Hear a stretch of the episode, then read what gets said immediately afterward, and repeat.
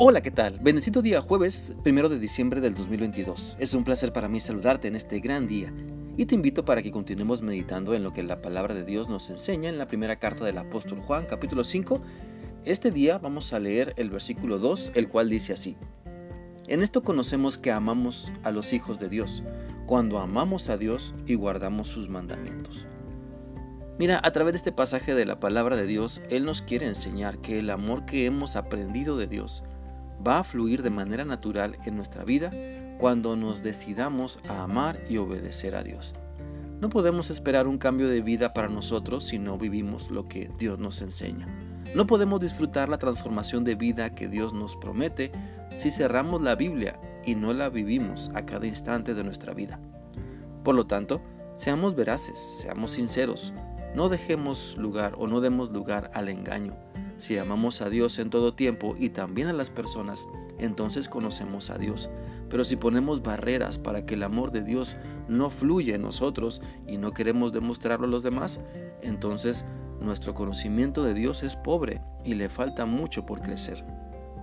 Por lo tanto, podemos meditar en los mandamientos que estamos viviendo esos mandamientos que ya son una convicción en nuestra vida, con los que adoramos a Dios porque hemos llegado al convencimiento de que son mejores, son buenos para nosotros y los vivimos. Sin embargo, también debemos analizar aquellos mandamientos que, que Dios nos está mostrando y que no hemos podido o no hemos querido vivir porque nos confrontan con lo que somos y no queremos cambiar, porque nos dan en la herida que Dios quiere sanar, pero no nos hemos dejado. Porque quieren, esos mandamientos quieren de mi vida o requieren una dedicación firme, una decisión firme y valiente.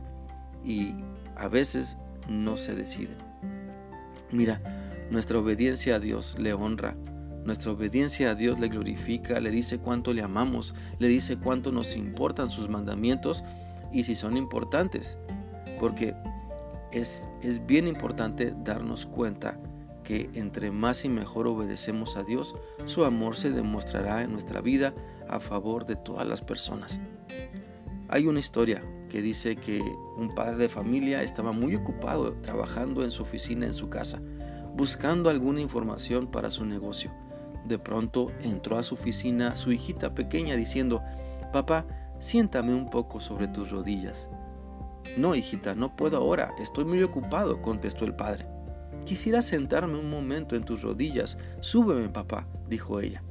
El padre no pudo negarse a una súplica tan tierna y tomó a la niña y la subió a sus rodillas y dijo, Hijita mía, ¿quieres mucho a papá? Sí te quiero, contesta la niña.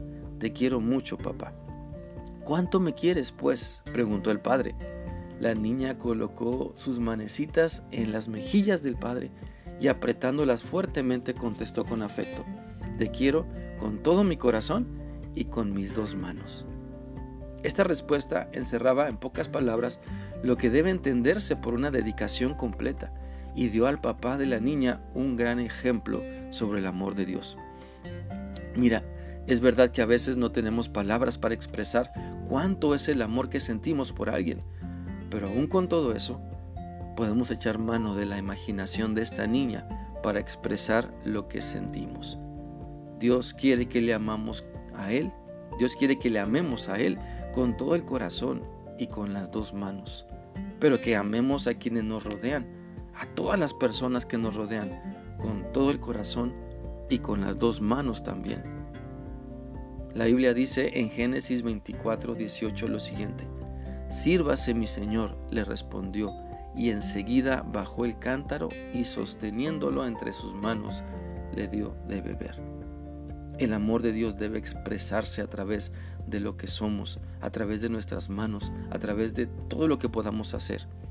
Por eso te invito para que nos dispongamos, dispongamos nuestro corazón para que el amor de Dios nos llene, nos llene, nos transforme y podamos transmitir su maravilloso amor a todas las personas. Espero que esta reflexión sea útil para ti y que sigas disfrutando de este maravilloso amor que Dios te da, porque hoy es un gran día que Dios te regala. Que Dios te guarde. Hasta mañana.